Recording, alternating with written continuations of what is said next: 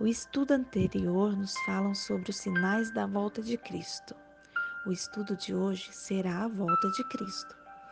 Desde que nossos primeiros pais transpuseram os portais do Éden, depois de terem desobedecido, os filhos de Deus aguardam o dia em que o pecado e suas tristes consequências terão fim.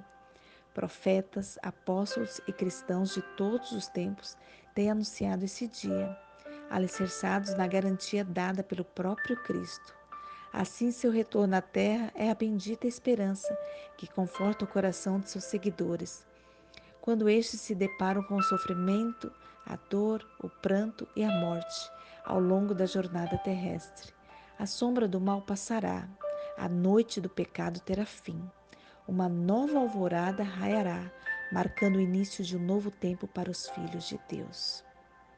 Nós vamos agora estudar, são dez perguntas, mas antes de abrir a nossa Bíblia, vamos orar ao nosso Pai Eterno?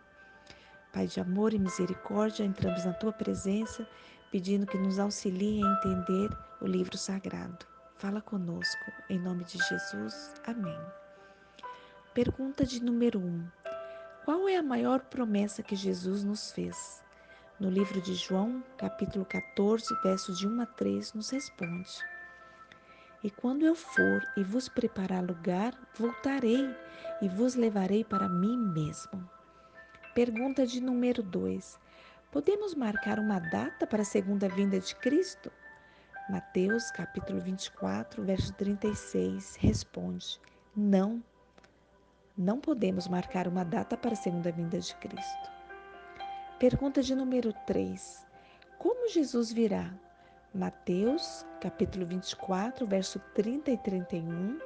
Também Apocalipse, capítulo 1, verso 7. Livro de Atos, capítulo 1, verso 11. Cristo virá como ladrão, tomando muitos de surpresa. Segundo Pedro 3:10. Ele não descerá à terra, ele ficará nas nuvens. Ele virá com poder e glória, acompanhado de milhares e milhares de anjos. Jesus virá de maneira pessoal, literal e todo o olho o verá. Pergunta de número 4. O que ocorrerá com os mortos e vivos fiéis na segunda vinda de Cristo? Livro de 1 Tessalonicenses, capítulo 4, verso 16 e 17.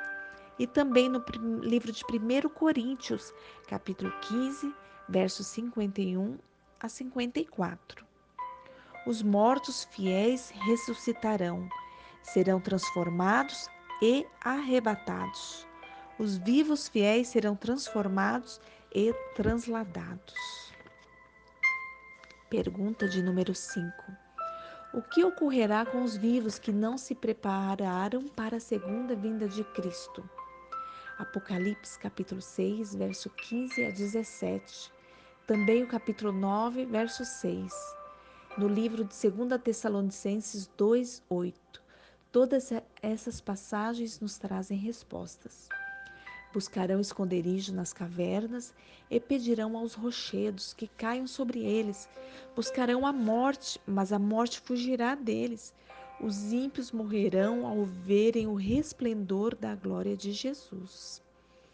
Pergunta de número 6.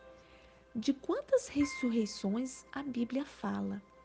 Livro de João, capítulo 5, verso 28 e 29. Livro de Daniel, capítulo 12, verso 2. Duas. A primeira é a ressurreição da vida e a segunda é a ressurreição do juízo, que é a morte eterna. Pergunta de número 7. Quanto tempo existirá entre a primeira e a segunda ressurreição? No livro de Apocalipse, capítulo 20, verso 6, encontramos a resposta: mil anos. A próxima lição nos dará mais detalhes sobre este assunto. Pergunta de número 8. Qual será o cântico dos salvos naquele grandioso dia? Livro de Isaías, capítulo 25, verso 9. Eis que este é o nosso Deus em quem esperávamos. Na sua salvação exultaremos e nos alegraremos. Pergunta de número 9. Que convite Jesus nos faz hoje? Mateus capítulo 11, verso 28 a 29. Que convite Jesus nos faz hoje? Vinde a mim. Pergunta de número 10. Qual será o resultado da rejeição ao convite de Jesus? Mateus capítulo 25, verso 41. Vou repetir a pergunta. Qual será o resultado da rejeição ao convite de Jesus? Apartai-vos de mim. Nós agora vamos recapitular o estudo. A Bíblia fala que Cristo voltará à Terra. A primeira vinda ocorreu há dois mil anos. Aguardamos a segunda vinda de Jesus. O texto clássico da segunda vinda está em João 14, verso 3. Quando ele voltar, iremos para o céu. Jesus virá de modo pessoal, visível e literal, com milhares de anjos tocando trombetas. Meu amigo, será um grande evento. Se prepare para encontrar-se com Jesus e então ir morar com Ele pela eternidade.